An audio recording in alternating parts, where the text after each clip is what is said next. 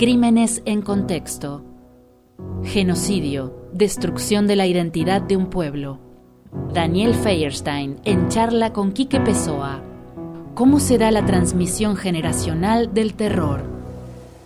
Bueno, voy a ver si lo encuentro allí en el, en el, en medio de las redes a Daniel Feierstein para seguir un poco el, el tema este que habíamos encarado ya hace algunos capítulos, que es el tema de los genocidios.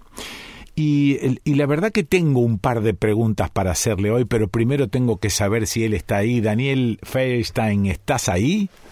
Aquí estoy, Quique, ¿cómo va? Bueno, todo bien, eh, todo, eh, bueno, todo bien en, eh, en, como decía Omar Moreno Palacios, dentro de la sencillez del conjunto.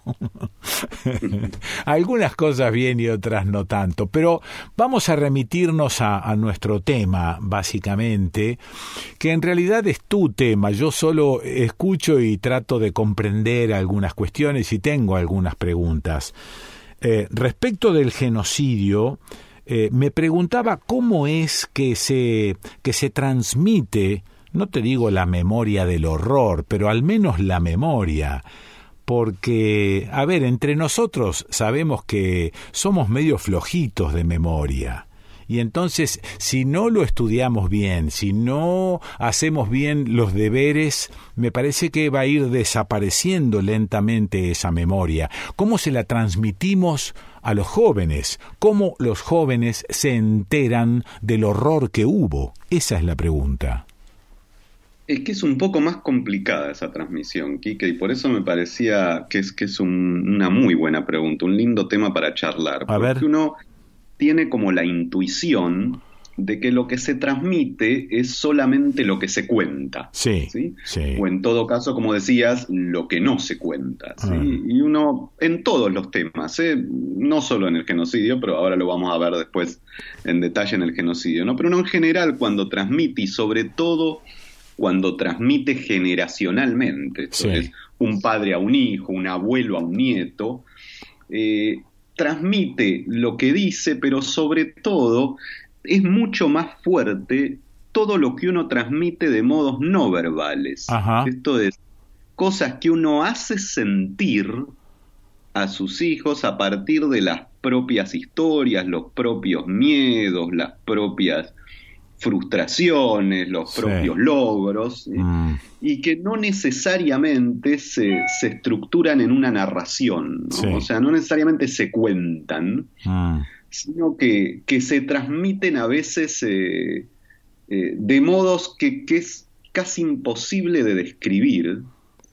pero que sin embargo dejan efectos mucho más fuertes, porque a veces el hijo no sabe cómo explicarlo, cómo ligarlo, de dónde viene, pero sí tiene algo adentro que le fue transmitido, para bien o para mal. ¿no? Sí, pero necesito que me aclares más, porque lo que me estás eh, de alguna manera manifestando es una especie de sensación a transmitir, pero ¿cómo se hace para transmitir eso? Porque, a ver, los libros te pueden eh, contar, te pueden relatar, los viejos también te pueden relatar, vení nene, sentate que te voy a contar, pero ¿cómo, cómo se transmite eso que es medio indescriptible? Mira, justamente el, el, desafío es si uno puede tratar de ponerle palabras a eso que de todos modos se transmite. Pero te voy a dar algunos ejemplos, porque si no por ahí parece como muy abstracto, ¿no? Y, cuesta, sí. cuesta entenderlo, ¿no? Pero te voy a dar algún ejemplo eh, por ahí hasta personal que se puede entender, porque bueno, yo era niño al inicio de la dictadura, ya no tan niño cuando termina, pero en el momento del golpe yo era niño y recuerdo que eh, para, para, mostrarte una transmisión posible, que fue en el momento, después hay que ver cómo funcionan esas transmisiones después, ¿no? Sí. Eh, que nosotros habíamos hecho una experiencia en los kibutzim israelíes antes de la dictadura, donde yo me crié, nací en Argentina, pero nos fuimos ahí. Ajá. Y, en, en, una de las clases en la escuela primaria, eh, cada uno tenía que elegir contar alguna experiencia de su vida, y yo estaría en primer grado o en segundo grado, y decidí contar la maravilla de los kibbutzim israelíes, el socialismo y la distribución de la riqueza. Eh, y después llegué a casa y se lo conté a mi padre. Sí.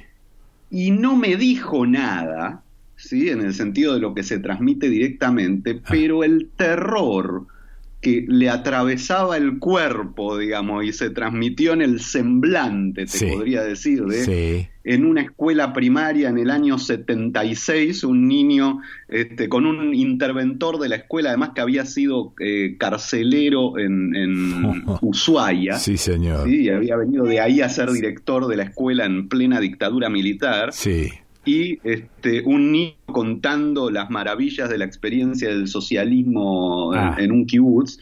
Eh, era, eh, a esto me refiero, un terror que no tuvo ninguna palabra, era una cara, era un ah. cuerpo rígido, era un un sentimiento que logra una transmisión infinitamente más potente que cualquier palabra. Claro, pero eso, eso sucede porque vos estabas en ese momento perceptivo porque si no hay algo que sea realmente o dicho o expresado de alguna forma, ya entra a depender pura y exclusivamente de tu sentido de la percepción y de la percepción en ese momento, con tu edad, etcétera. Vos lo pudiste percibir. a, lo que me refería aquí que no, es que ese tipo de transmisión, esto es el terror, el miedo, la desconfianza, que se generó en toda una generación en el contexto del genocidio, es imposible no transmitirla a la generación siguiente,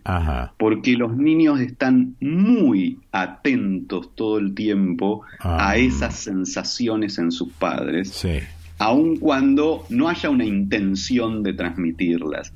Y entonces el rol de la palabra es tratar de ponerle algún contenido a esa sensación. Sí, sí. Y esta es la dificultad en la transmisión, porque cuando no hay palabra, la sensación se transmite igual, y esto hay una cantidad de autores que lo han trabajado con el nazismo, con el caso argentino, cómo esa sensación se transmite igual, pero ese niño que después crece mm. sabe que hay un terror ahí, pero no, no tiene cómo explicarlo. Ahora, es, esto que me contás, digamos, es eh, casi accidental que suceda.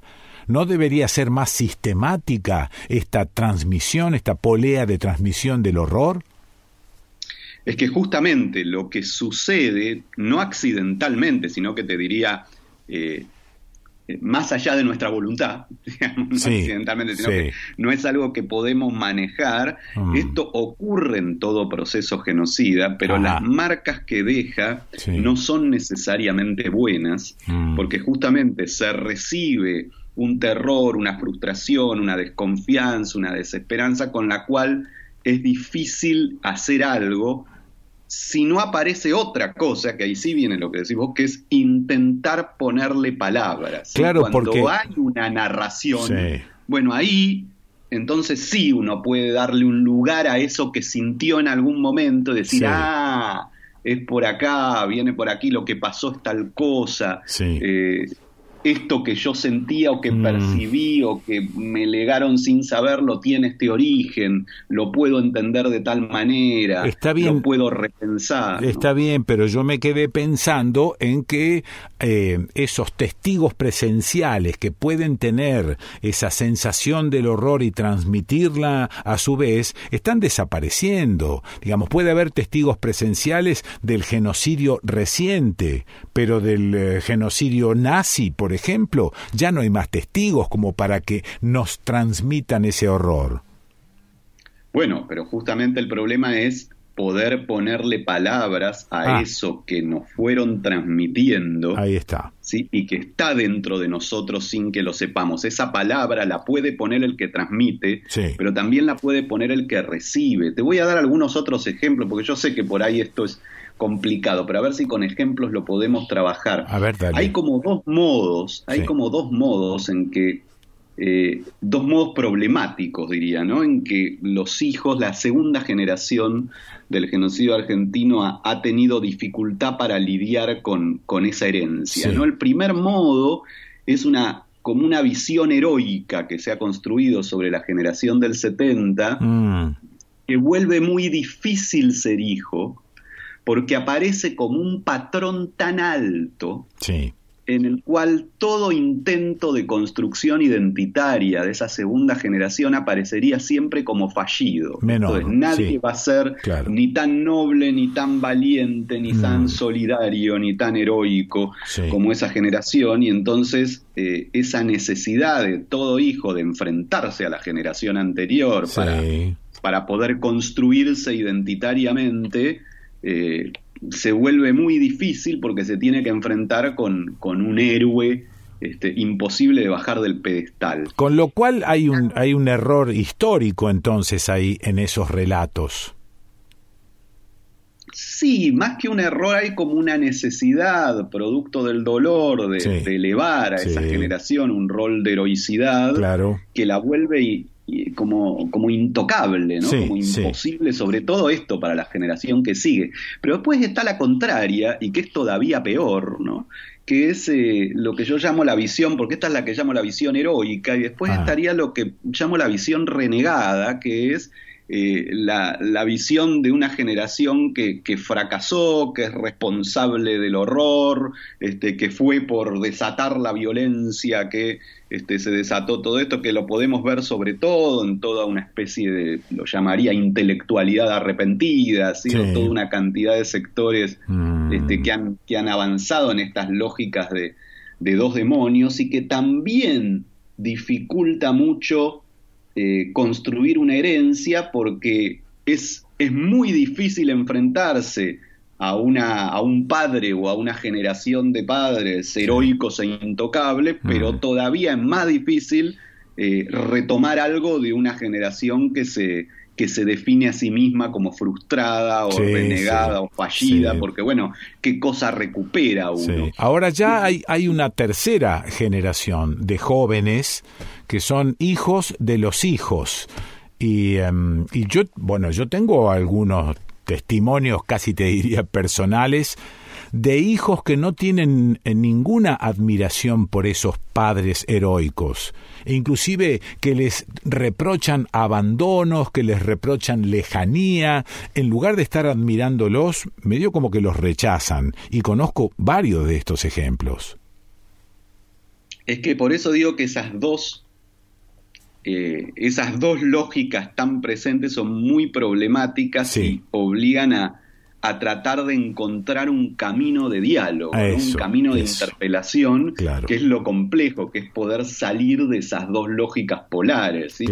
O sea, no sirve la lógica heroica, pero tampoco sirve la lógica del fracaso y la frustración, esa lógica renegada, sino que creo que lo potente puede ser poder habilitar un diálogo intergeneracional que puede ser muy sanador para las dos generaciones, ¿no? Esto de poder, mm. como, como protagonistas de una época, poder animarse a contar los, los aciertos y los temores, las dudas, Este, y mm. como hijo poder escuchar esa narración sin que eh, se transforme ni en una historia heroica ni en una historia de puro fracaso y renegación, ¿no? Y creo que es el gran desafío eh, en la transmisión de un proceso genocida, cómo generar ese diálogo intergeneracional, como vos decís, no solo con los hijos, sino con los nietos, de los hijos con los nietos, de los abuelos con los nietos cómo poder generar ese diálogo. Exactamente, porque estaba pensando en este caso puntual que te cito, de, un hijo de aquellos héroes que de alguna manera reclama un montón de, cuestiones y, eh, y, y que le cuenta a su propio hijo del abuelo o la abuela. Y, y ahí se complica todavía un poco más el tema. Claro, porque justamente falta ese diálogo con su padre para poder dar otra versión a su hijo, ¿sí? En esa generación intermedia. ¿En qué sentido? Que, que, todavía tiene tanto dolor por ese abandono que siente que es difícil eh, entender a su padre como humano. Claro. ¿no? Y ponerlo en lugar de la dificultad que puede haber implicado esa vida en esa circunstancia histórica, pero que es poder sacar a ese padre de los dos lugares, ¿no? Y cuando, del héroe, en todo caso del, del, fallido. Claro, y cuando pasan más generaciones, como en el caso del genocidio nazi. Mira, lo que ha sido más trabajado es la segunda y la tercera. Todavía no, yo no conozco trabajos que, que intenten analizar qué pasa y cómo se trabaja después, ¿no? Entonces, en el caso del nazismo, bueno, en Argentina estamos empezando a vivir la tercera. En el caso del nazismo, hace rato que existe la generación de los nietos, podríamos decir, de quienes vivieron la experiencia del nazismo. Y hay dos autores que, que se llaman Abraham y Torok, que lo trabajan eh, de una manera muy rica, no solo para el nazismo, sino para otros procesos traumáticos en una familia, y que ah. dicen que eh, se genera una cripta Ah, dicen ellos en la familia. Cuando no se puede dar ese diálogo, se genera una cripta y entonces ese dolor y ese trauma, esa experiencia se transmite a través de las generaciones. Pero dice, como no hay palabra, en la generación del hijo directamente se transforma en indecible, es algo que está ahí pero que no lo pueden nombrar. Muy bien. Y en el y en la generación del nieto se transforma en impensable. Claro. Sigue estando ahí, pero no solo no lo pueden nombrar, sino que ni siquiera lo pueden pensar. Y está buena la imagen, está buena la imagen de la cripta, ¿eh?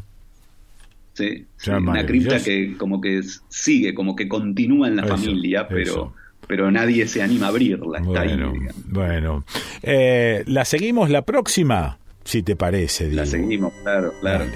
Bueno, gracias, Daniel, muy amable. ¿Lo escuchaste? A Daniel Feierstein. Genocidio, destrucción de la identidad de un pueblo. Crímenes en contexto